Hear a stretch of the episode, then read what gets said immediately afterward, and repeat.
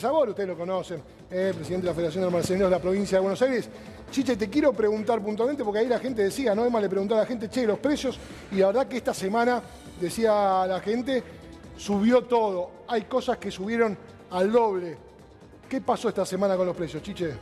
Digamos que el día lunes fue un día de medio trabajo, ¿cierto? Claro, feriado. Eh, obviamente todos trabajamos, cerramos el negocio y nos fuimos a casa. Pero lo que habíamos visto la semana anterior, Agustín, era de que los mayoristas estaban muy desprovistos de mercaderías. O sea, había muchos faltantes. Entonces, lo que le pedimos a los colegas es que todos los que vayan al mayorista, precio que estaba ex- excesivo, foto y al celular, este, de- al WhatsApp de nuestro grupo. Obviamente yo también este, a las nueve y media ya estuve recorriendo tres mayoristas y te digo, yo fui a, a ver precios y a reponer mercadería porque entendés que también yo trabajé todo el fin de semana y necesitaba reposición. No pude comprar nada, Agustín. ¿Por qué? O sea, porque todo estaba, digamos, todo lo que es eh, comestibles, mínimamente era un 25%. Mínimamente. O sea, O sea, del viernes, a- previo a las del elecciones. sábado, del sábado. Del sí, sábado, sí. vos fuiste el sábado a la mañana, viste unos precios, el martes volviste al mayorista y había aumentado en el fin de semana la lista nueva 25% de cual. Como cuando fue la devaluación de agosto, ¿te acordás? Claro. Que fue un saquetazo así. Pero veníamos de una, ¿no? En lo que, escuchá, en lo que es este productos de limpieza e higiene personal, más de un 30%. Aceites. Un aceite de girasol de 900 mililitros que yo vendía en mi negocio, de primera marca, 550 pesos, 800 pesos de costo. Y lo tenés que vender a una Mil. luca. Mil. Sí, claro. Eh, ahora, Es un yo- 100%. Para el, Sí. para el comprador eh, es un 100% lo que aumenta. Ahora, yo lo que digo, porque obviamente somos muchos en el WhatsApp y recorremos todos los mayoristas. Hay mayoristas que no te puedo explicar de la forma que se cubrieron y especularon. Porque mientras un mayorista disparó a poner 800 pesos en la botellita de aceite, otro la dejó a 450. Ah, mirá. Un mayorista tenía 760 pesos la lata de durazno y el otro la tenía 1200. Un mayorista tenía el fideo que empieza con M de paquete colorado, mil, qui- eh, mil pesos, que es una barbaridad, Mil y otro pesos. 1500. Claro, mil es el barato, Lourdes. Claro. No, no, es increíble. Ahora, la pregunta, la pregunta, ¿qué pasó ahí, eh, Sabore? ¿El, el productor que le entrega al mayorista aumentó o el mayorista se cubrió, abrió el paraguas por las dudas? El mayorista abrió el paraguas, guardó la mercadería y todavía la tiene guardada esperando a ver qué pasa. Especulación pura. Claro, sí. Ahora, Guille, te pregunto si hay manera de ordenar algo de esto antes del 10 de diciembre o estamos jugados. Está jugado. Está jugado. Ya no, no la tienen los teléfonos a nadie. Llamá, ¿quién te van a decir cosas? Hasta el 11 de diciembre Pero el hay- no hay gobierno económico. escuchá, el presidente dice que ya se ve a vivir hasta España. que quién- ya está. Ya está. Ya. El entregó la presidente lapicera? llega un momento que no le sirve ni el café. Sí. Te aprieta así, dice el café, venía a buscarlo. claro, hermano. O sea, hasta el 11 de diciembre, la gente que nos está viendo Ya tiene que está, decir, ya está. cubrite como pueda, sálvese quien Ah, pueda. obviamente, ya te lo dijo el secretario de Comercio y dice una declaración que el muchacho no puede hacer nada, ya está. Ya está, ahora tenés que mirar que, lo- que los cuadros estén en el lugar que están, que la lapicera quede, que los sillones queden, viste, está. Vos tenés que mirar eso. Ya está, No puedes hacer más nada. ya está. Y los laburantes... Ahora, el problema es que el que viene Sí. Está nublado, porque esto se tendría que hacer cargo el que viene. El que viene tendría que estar dando indicaciones. No hay que decir, no, yo asumo el 11 hasta el 11. Tendría que estar dando indicaciones, sugerencias, sus Ahora- equipos, yendo, viniendo, empezando a hablar. Porque sa- ahora, él tiene la voluntad de dejar hacer, dejar pasar. Dejar hacer, dejar pasar es un lema. Él tiene ese, ese esquema. Bueno, entonces, obviamente que Secretaría de Comercio si la cubre, la va a cubrir formalmente, no es que va a ser Claro, el a trabajo que estaban acostumbrados. ¿Habrá, habrá Secretaría de Y Comercio? la lógica es que no. ¿Para qué? Claro. Yo la ¿cuál tuve que reinventar después de Caballo. ¿No te acordás que Caballo la había disuelto en el 95? Claro. Y yo la reinventé en el 2006. Lo que pasa es que No ahora para parece- ustedes existió toda la vida, pero no. No aparece en el cronograma, ¿no? Tenemos, de- también tenemos un fragmento, porque estuvo hablando de esto Javier Milei, qué va a pasar con los precios. Este, si va a haber que hacer algún programa de precios, Milei dijo no va a hacer falta para nada hacer un programa de precios. Ahora, eh, te pregunto, Guillermo, porque decías dejar hacer. Milei en un momento No, no habló dije durante yo, la lo que va a campaña. hacer sí, sí, sí, sí, Sí. que ese es el, el programa de Milei. Habló durante la campaña que si todo explotaba, y bueno, que todo explote, dando a entender que para él iba a ser más fácil llevar a cabo sus planes si explota antes del 10 de diciembre. ¿Pensás que ese Pará, pará, es que lo el- escuchamos, Javi. ¿Lo escuchamos a. Milei? Dale, Dale, escuchemos. escuchemos a Milei. Dale. El tema precios cuidados, precios justos, el control de precios, ¿sigue o no sigue? No, no va a hacer falta eso porque vamos a terminar con la inflación. No hace falta eso porque vamos a ¿Qué terminar con la inflación. para terminar con la La inflación? estabilización Dame retorno en piso. en Argentina tarda entre 18 y 24 meses. Bueno, Bueno, ahí ahí lo que- sí, sí. no repetir a- porque no se escuchó en el Lo piso. que, lo que planteaba Milei es que no va a hacer falta ningún programa de precios porque eh, no va a haber problema de inflación y le preguntaba entonces el notero, bueno, ¿y cuándo se resuelve la inflación? De 18 a 24 meses. Ahora, esa inflación, según lo que estábamos hablando, quizás no tocó su punto más alto, es lo que todos calculan, y la pregunta es si hasta el 10 de diciembre puede pasar cualquier cosa o si Milei incluso especula con que pase cualquier cosa para que la tarea sea más fácil. Si es Caputo te diría que no. Si están viajando ahora es para endeudarse. Entonces, se supone que esa es una declaración antigua y la cambió. No quiero que pase nada, no quiero que haya hi- hiperinflación, esto es muy costoso. Hoy dijo, necesitaba un experto financiero y ese experto financiero es Caputo. Pensar que la Argentina lo que necesita es un experto financiero es como un almacén que no vende porque tiene los precios caros, no tiene mercadería, pensar que lo resolvé tomando crédito. Es ridículo. Cualquiera que te está escuchando sabe que el manejo financiero es interesante si tu negocio es rentable y le pasa algo. Ahora, si no tenés venta, no tenés mercadería, por más que cambie cheque en la mejor cueva que tenga, con la mejor tasa, terminás fundiéndote igual. No entienden lo que está pasando. El problema de mi ley es, es- es difícil desde el jueves para acá. ¿eh? No es que es el mismo mi ley. Si es esto, ahora, hay que ver cómo vuelve. Pero si es esto, no es el mismo Milei, no está entendiendo, no está hablando con solvencia. Esto es viejo lo que acabamos de ver, es un pibe de C5N, que Sí, Lautaro. esto, esto es viejo. Hoy, lo que que lo podemos buscar, las cosas que dijo, incluso su aspecto, era muy complicado. Hoy Acá cuando foto, empezó a hablar que necesitaba un mago de la finanza, un experto financiero, eso no es mi ley.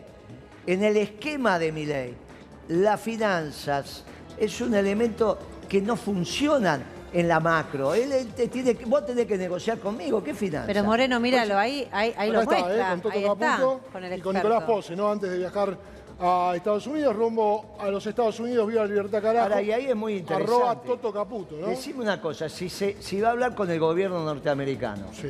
Trump, ¿va a venir o no va a venir? Porque para mi ley, Biden Sí. es un muchacho de izquierda. Sí, Sí. claro. Obviamente que no es ni de izquierda ni de derecha.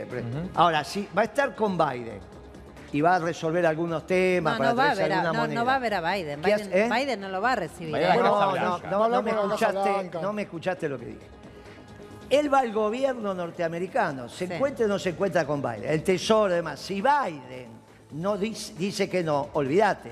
Entonces él necesita ir a ver al gobierno, va en la, en la agenda, son visitas al gobierno norteamericano. Trump va a venir o no va a venir, porque si el ídolo de él es Trump y necesita el respaldo del gobierno norteamericano, tiene un lío. Quizás un pragmático, descubrimos un pragmático, bien. Si es un pragmático, si es un pragmático, empezó pésimo porque empezó Macri. Las personas que están trabajando es lo mismo que Macri en el 2016.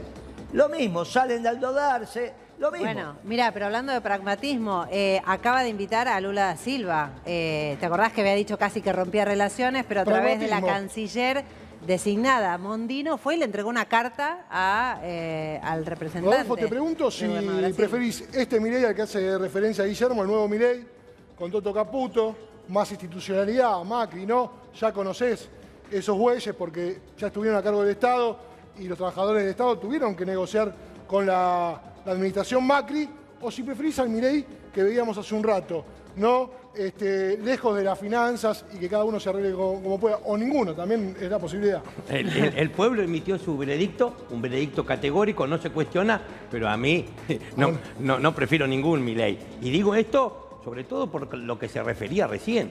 Eh, eh, hay una novedad que es que se está haciendo del gobierno una de las fuerzas que no resultó vencedora en la contienda electoral. Y nosotros ya atravesamos desde el 2015 al 2019 el macrismo y desde ahí tenemos que actuar preventivamente. Por eso yo quiero anticipar acá que a partir de mañana nosotros vamos a habilitar que existan huelgas sectoriales en el Estado porque eh, hemos confirmado que van a producirse despidos a partir del 10 de diciembre, que los equipos que están trabajando en la ¿Pero eso lo tenés transición... confirmado? Hemos confirmado que los equipos que están trabajando en la transición, el gobierno entrante está pidiendo los listados, en principio de los que ingresaron durante todo el- año 2023, pero también todos aquellos que no tienen estabilidad en el empleo público. Y ocho años después volvemos a repetir la misma Pará, historia. porque esto es importante, ¿no? Vos me estás diciendo que hay ya gente designada en la transición, que se junta con los distintos estamentos de- de- de- del Estado, y le piden a quien está a cargo, che, pasame los listados de los que ingresaron en el último año y los que facturan, ¿es así? Con una salvedad, que hay quienes figuran que hace 10, 15 y hasta 20 años que tienen antigüedad en el Estado, pero concursaron su pase a planta permanente en el 2023, es decir, que van a aparecer muchas y muchos trabajadores como que ingresaron este año, pero tienen entre 15 y 20 años de antigüedad. Estos economistas que vienen al gobierno vienen con una planilla de Excel y poco le interesa la humanidad que hay detrás de lo que para ellos cada trabajador es un número. A partir de mañana, asambleas, plenarios en todas las provincias, porque ojo, este 5% del PBI que pretende recortar mi ley y que forma parte de esto que decimos nosotros, bueno, no es que el gasto entonces, como nos dijeron, va a pasar por la política, sino que esos cinco puntos es ajuste fiscal, que es eh, inversión pública a cero, recorte de todos los giros y las transferencias a las provincias y además eh, eh, quita drástica de subsidios, transporte y energía, aumento de colectivo, aumento de trenes, tarifa de luz, gas. Es evidente que, ni- que tenemos un una conflictividad social creciente, al menos en este caso en el Estado. Tenemos que actuar en legítima defensa, tenemos derecho a hacerlo, sentimos que estamos siendo agredidos y que estamos en peligro. Ahora, Rodo, también hay que decirlo, la gente votó, ¿no? La gente se expresó y mi, ley no le mintió a nadie respecto a este punto. Estoy con Amir Dequi, gracias por venir. Eh, por ahí, claro, por ahí ustedes no lo conocen, es una cara nueva en la política, es el presidente de la Comuna 15, es libertario y tenés 23 años. Sí, soy el comunero más joven de la historia de la ciudad de Buenos Aires. 23 años y es el hombre de mi ley en la Comuna 15, ¿es así? Sí. Bueno, eh, el protagonista, por supuesto, de, de- de estos últimos siete días de la campaña fue Javier Milei. Ahora, hay dos Milei, el Milei de la campaña y este Milei que viaja con Toto Caputo. ¿Te preocupa esto de que no, no logre conformar equipo de gobierno? No, a ver, yo creo que es importante entender que la voluntad democrática de todos los argentinos nos dio un escenario de tercios, lo cual, por más que Milei haya salido victorioso en el balotaje, la realidad es que sacó 30 puntos en la primera vuelta y eso te, da un escenario de falta de gobernabilidad y creo que la propia gente te va llevando a que vos tengas que hacer acuerdos de gobernabilidad con la otra parte de la oposición, que, es el PRO, dejando de lado a quienes yo considero que, han contaminado a Juntos por el Cambio, que es el radicalismo y, la coalición cívica. Y no era buena que hayan sectores del PRO que se acerquen a, a consensuar y a, y ser parte de la gobernabilidad, que, que va a ser muy difícil porque sabemos cómo es el kirchnerismo de oposición. Ahora, te pregunto puntualmente por esta, este, esta falta de, lo que desde afuera, ¿no? Lo que parece, cuando uno pregunta, incluso a los voceros oficiales de la Libertad Avanza, ¿no? La falta de certezas hacia adelante, ¿no? Uno todavía a dos semanas de que Javier Milei asuma la presidencia, uno la verdad que no tiene claro cómo es su esquema de, gobierno, con quién va a contar, si Toto Caputo finalmente será el hombre fuerte del diálogo, por lo menos con Estados Unidos, si Ocampo, que era el principal eh, referente en tema de cerrar el Banco Central, ya no está con él, a quién va a acudir, si va a finalmente cerrar el Banco Central o no. Digo, la falta de certeza respecto de eso, ¿no, te preocupa? Bueno, yo creo que Milei siempre fue claro de que los dos ejes de campaña era generar un clima de libre circulación de monedas con la dolarización y con el cierre del Banco Central. Y yo creo que independientemente de los nombres, es importante no ser personalista con esto. Las dos medidas se van a sostener y se van a llevar adelante en el gobierno de la Libertad Avanza y de Javier Milei. Y me parece también que estamos en un clima de campaña del miedo que no solamente se potenció en, en toda la etapa electoral, sino que ahora también la estamos viendo muy presente, porque yo recién los escuchaba hablar sobre el tema de los aguinaldos. Sí. Y hay un tema muy importante. Primero, es- es fundamental hacer una separación. Están los empleados privados, ¿sí? que de los aguinaldos hacen cargos las empresas, por ende eso de problema no hay ninguno. Y después están los empleados estatales, que Milei fue muy claro que el ajuste lo iba a pagar la política y no la gente de bien y la gente de trabajo. Pero por ende tampoco es un cuando- problema. cua- Dos veces le preguntaron a Javier Milei esta semana sobre Sí. Aguinaldo. Y en ninguna tuvo la contundencia que tenés vos. Era muy fácil, digo, yo coincido con vos, es muy fácil, era mucho más fácil que Javier Milei diga, che, chicos, con esto no se jode, los aguinaldos se van a pagar y se acabó la discusión. A partir de esa declaración no contundente y algo difusa, aparecen gobernadores que dicen, che, yo no puedo pagar. No, pero ahí hay dos cuestiones. Primero, Milei lo que aclaró es que no había plata, que está bien que él transparente cuál es la situación y de hecho él se comprometió el 11 de diciembre a informar la situación que deja el kirchnerismo, cosa que Macri no hizo en el 2015. Y otro tema importante, una cosa son los empleados estatales nacionales, que no llegan al millón, y después son los, empleados provinciales. Si hay provincias que no pueden pagarle el aguinaldo, ya no es por mi ley, sino porque ellos tienen un modelo deficitario e irresponsable, y que ahora que hay un gobierno que les va a terminar con las transferencias discrecionales, dicen, ¿qué pasó? Bueno, a ver, que hagan el ajuste a la política ellos y van a poder pagar el aguinaldo como nosotros vamos a pagarle el aguinaldo a los empleados eh, Ah, nacionales. Daniel, ¿De cuánto es ese recorte? Se habló de 5 puntos, se habló de 15 puntos del PBI. Cualquiera de las dos opciones resultan chiquitas para pensar que solo se resuelven recortando a la política, que es la promesa que hizo Javier Milei. O por lo menos tendría que explicar cuál es la política, porque los funcionarios no representarían ese 5 o 15, que ya es un montón, punto del PBI, que es lo que quiere recortar. Eh, eh, te pregunto, Guillermo, ese 5, esos 15 puntos del PBI, ¿qué implica? Poner que sean 4 puntos del PBI que recorta. ¿Qué implica en lo concreto en el Estado? ¿Se puede hacer eso? Bueno, poderlo podés hacer, lo que pasa es que es técnicamente incorrecto. Ok, Porque pero lo se que, puede vas a, hacer. Lo que vas a hacer es bajar el nivel de actividad, te va a bajar la recaudación que a vos no te interesa aumentar, Claro. porque estamos ante un anarcocapitalista. El joven, lo escuché intensa- interesante, es muy interesante. la- bien, bien el diálogo, entiende. Ahora, está claro que ya no hablamos más de la revolución anarcocapitalista, ni el Milei revolucionario, estamos hablando del Milei pragmático, para tener gobernabilidad, para esto, para qué, está perfecto. Parte de la política, parte del Bueno, sistema, está- ¿no? está- está- Milei pero no es, no es el que yo conocí, ni es el que él conoció, ni el que fue a avivar, es otro. Lo tenemos que aceptar, lo tenemos que aceptar, pero ya no es, eh, ya es un gobierno para garantizar gobernabilidad. Entonces, en ese gobierno que garantiza gobernabilidad, esto está mal técnicamente, porque vos vas a generar una baja en el nivel de actividad, vas a recaudar menos, vuelve el déficit fiscal, entonces tenés que volver a recortar. No se sale de esta situación con ajuste del gasto público, está mal técnicamente. Como no quieren hacer eso y ahora lo quiere suavizar es que se va a endeudar. Ah, ok. Milei no es un muchacho endeudador, no es, no es un muchacho de la deuda. Lo están llevando a Estados Unidos porque le dijeron, trae al presidente. Porque yo no sé si vos vas a... Entonces de repente se subió, aparentemente en un jet privado. No sé de dónde Sí, está, sí, pero sí, me parece que no está viajando en avión comercial. No, no, En un no. privado. Bueno, bueno. Imagínate que ida y vuelta de ese jet, si es un Falcon, la, la- foto que vi ahí, hablas de cientos de miles de dólares. Que alguien lo tiene que haber puesto, porque Milei no los tiene, y en el presupuesto todavía él no lo maneja. O sea, alguien hizo una dádiva, y ahí empezamos ya con un tema judicial muy grave, ¿eh? Para Milei, que no, no está sabiendo esto. Si él hizo dedo, y de repente puede explicar, Milei, que justo salía un avión privado y que era una cosa de emergencia. Ahora, si fue con un empresario, hay preso. Eh, Jaime estuvo preso por eso, entre otras cosas. ¿Está claro?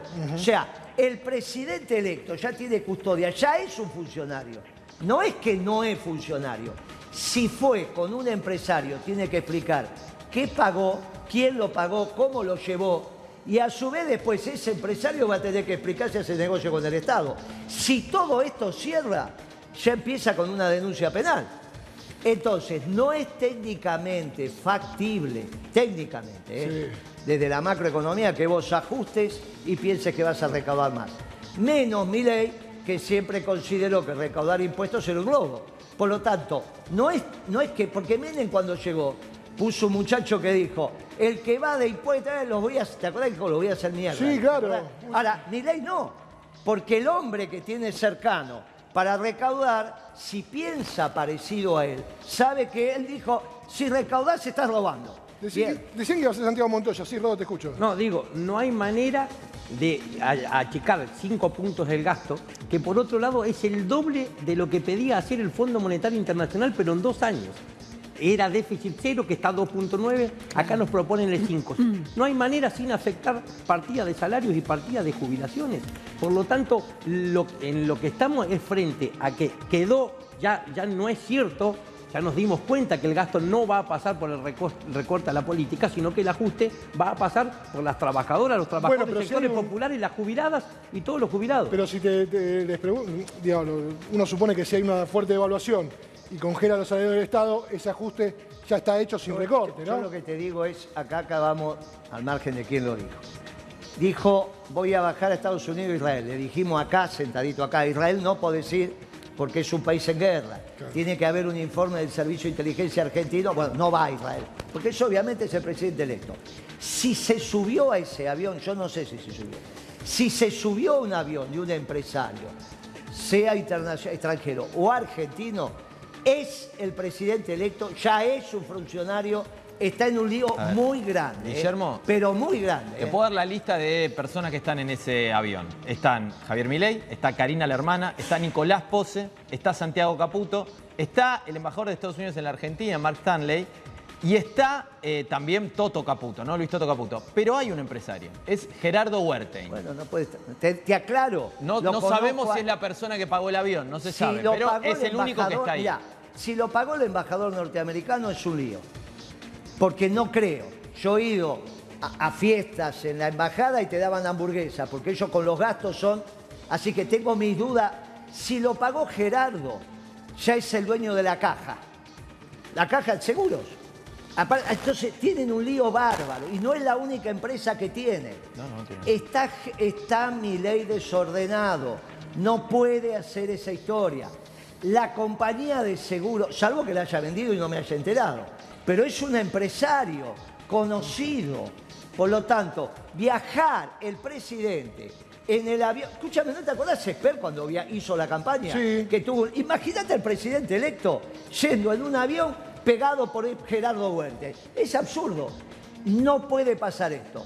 Como cuando despega, se sabe la matrícula, el dueño del avión, si está alquilado, y se lo pone al servicio del presidente, ya estamos en un lío muy grande. Y no tiene nada que ver con lo que estaba diciendo el joven. El joven habló muy bien, me cae muy bien, no lo conocía. Ahora, no tiene nada que ver con lo que estuvo diciendo. Que la casta, que esto, que... Nada que ver. Es un viaje de cientos de miles de dólares. Se calcula más de 200 mil dólares. Hay que ver si mañana se habla vamos a ver todo de cómo, esto. ¿eh? cómo evoluciona. De la misma manera que te dije, no podés viajar a Israel, Milei, y no viajó porque es un país en guerra. Te digo, metiste la pata hasta el caracú al subirte ese avión.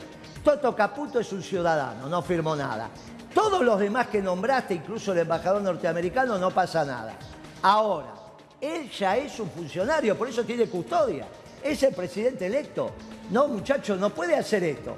No lo podía hacer. Eso significa que se metió en un lío que va a tener que aclarar con precisión. ¿eh? Muy bien, ahí está la foto que ya recorrió, es viral. Está, Si es que se ser- subió por ahí, después ahora escucha crónica y retrocede. No, No ya se fueron, no es, ya se es fueron. información Eh, de la libertad avanzada. Vamos a la segunda No, placa. pero hay que ver si subió, qué sé yo, por Sí. ahí no subió. Segunda- Alguien le dijo, Se- mirá, repasando. la pata. Sí. Bueno, La, bueno, privatizar empresas públicas. Sí. ¿No?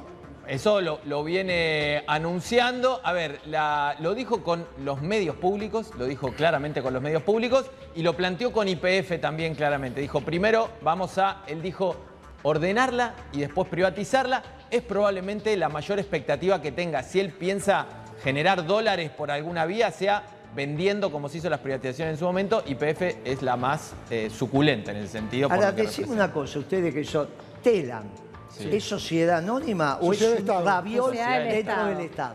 Del Estado. Son sociedades del Estado, ¿no? Sociedades Tela- del No, Estado. no, sociedad del Estado casi no hay ninguna. No, no inventemos, RTA. no inventemos palabras porque eso son complicadas. Telam, vuelvo a preguntar. Sí. ¿Es un raviol dentro del Estado o es una sociedad anónima? Bien, si no sabemos, yo le digo lo siguiente. Si es un raviol, vos podés sacar ese raviol, pero tenés que resolverlo, ¿qué vas a hacer? Pero no lo podés vender, vos no podés vender un raviol del Estado. Si es una sociedad anónima, está dentro del derecho privado. Por lo tanto, no se puede privatizar lo privado. Están hablando en los medios de privatizar IPF. IPF es privada, cotiza en Wall Street. Tienen un lío en la cabeza. Ahora, eso no es culpa ni de los chicos ni de Milei. Milei no es un hombre que conozca esto. Del gobierno actual. Porque son los que empezaron a decir, no, ¿cómo van a pri- privatizar IPF? IPF ya es privada es dentro de la 19550, cotiza en Wall Street. El accionista es estatal, pero el accionista no es la persona jurídica. Alberto Fernández, que es el Poder Ejecutivo, dueño de las acciones y delega su administración en alguien, en la Asamblea Ordinaria o Extraordinaria, no es la persona jurídica. La persona jurídica es privada. Por lo tanto, tienen- tenemos que empezar Está a hablar bien, con precisión. Está bien, Guillermo, pero. ¿Pero qué es El eso? 51. ¿Qué empresa pública hay? A ver, cuéntenme. Me y- que no, decir qué él dijo, persona ay, jurídica- él ¿Eh? dijo, AISA. Lo que dijo Javier Pero Milei, ¿eh? es una sociedad anónima. Está bien, pero es lo que Era el derecho privado entonces. Bueno, pero va, eh, va a dejar de estar financiada por el Estado. Pues, Eso es otra historia. Bueno, Bueno. el Estado puede regalarle plata al sector privado todas las veces que quiera. Bueno, va a estar. que- Ahora, Lo que dice Javier Milei es. El Estado, yo, Claro. Estado, yo a cargo de la Nación, no voy a pagar los sueldos en AISA, no voy a pagar los sueldos en Radio Nacional, no voy a pagar los sueldos en Telam, no voy a pagar los sueldos eh, en, Aerolíneas. en aerolíneas. Eso es lo que dice Javier Milei. No estamos inventando No, nosotros. está Guillermo. bien, pero ¿sabés qué pasa? Hay Después que está buscar el ahora. término. Si es Aerolíneas Argentinas, sociedad anónima, Sí. Porque nosotros, cuando se hizo cargo el gobierno de pagar los sueldos de una empresa privada, hubo un lío bárbaro, la tenían los españoles, ¿está bien? Y hubo que pagar los sueldos. Después, de alguna manera, tomaste la administración. Pero después hiciste una sociedad anónima. Una cosa es que sea una sociedad anónima, cuyas acciones tiene el Poder Ejecutivo, no el Estado. El Poder Ejecutivo, que es el que administra, por eso es el primer magistrado del presidente. Bueno, pero puede no- deshacerse de esas acciones. muy bien, las tiene que vender en el Por mercado. eso. Bueno, por eso. Ah, bueno, pero si no cotiza en bolsa. Aerolínea eso. Argentina lo cotiza. ¿Qué vas a hacer? ¿Una licitación? ¿Con No, qué lo- que dijo es dársela, eh, tipo cooperativa, dijo, se lo doy a los trabajadores, Ah, ¿no? eso entonces, ¿qué va a hacer? Otra sociedad anónima, donde los accionistas son los trabajadores, va a ser una cooperativa. ¿Qué es lo que va a hacer? Entonces, lo que cambia es el régimen, pero no es que privatiza. Este- por eso están armando un lío bárbaro. Las empresas privadas no se pueden privatizar porque ya son privadas. Por eso estoy diciendo, no lo conozco. Si Telan es un rabió. Yo cuando Macri, Macri, el que Macri no pagaba. Vos por ahí eras muy chico. Yo lo llamé a Macri. Le dije, Macri, ¿vas a pagar? ¿Qué es lo que vos querés? Si tenés deuda, tenés que... Macri dijo tres veces que no. Entonces fui y rescindimos el contrato. Nos debía 526 millones de dólares. Hacía seis semestres que Macri no pagaba lo que tenía que pagar. Ahora, yo la puse dentro del Estado. Hice un raviol en la Secretaría de Comunicaciones y el correo pasó a ser como cuando se fundó un raviol, o sea, un- dentro del organigrama de la Administración Nacional.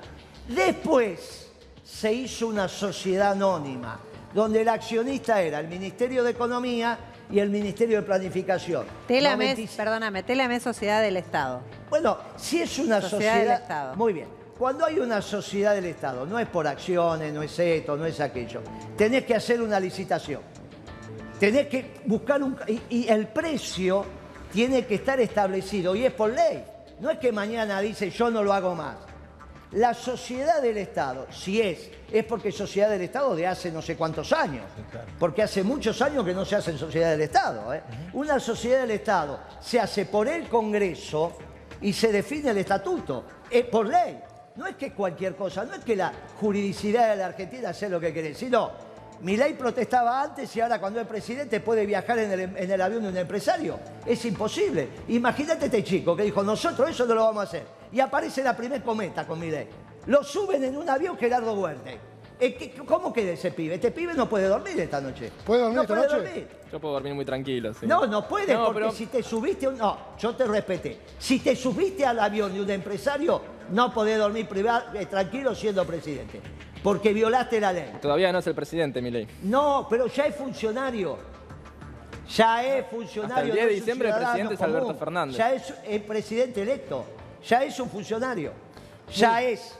Muy bien, volvemos al tema del aguinaldo. Eh, por si alguno tenga alguna duda, ¿qué dijo Javier Milei, qué no dijo? Escuchemos y volvemos a la calle. A ver, Lechu, ponelo en pantalla, dale. A que, eh, digamos, diciembre es un mes eh, especial porque se paga medio aguinaldo. ¿Qué pasa si el Estado no tiene todo para pagar eh, todos los gastos más el medio aguinaldo? Ajustará otros gastos. O sea, el aguinaldo está eh, asegurado que se va a pagar.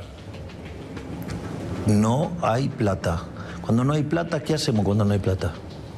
Hace- Hacemos, eh, recortamos gastos, pero bueno. Bueno, entonces, Uno este, puede recortar el, el salario o otra cosa, digamos. Bueno, digamos, mi, mi premisa es que a la gente no se la toca. Bueno, ahí está, ¿no? Lo que decíamos antes.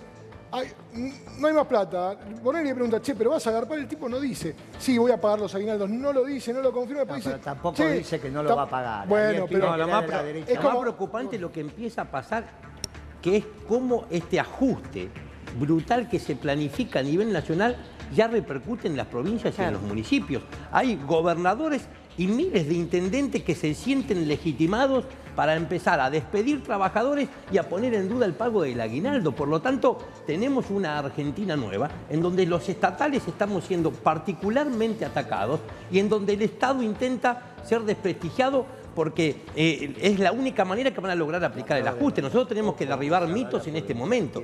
Eh, cuando hoy salieron notas en los principales medios hablando de medio millón de trabajadores en el Estado Nacional, un millón de trabajadores en el Estado Nacional. El BIEP es la base integrada de empleo público, son los únicos datos oficiales.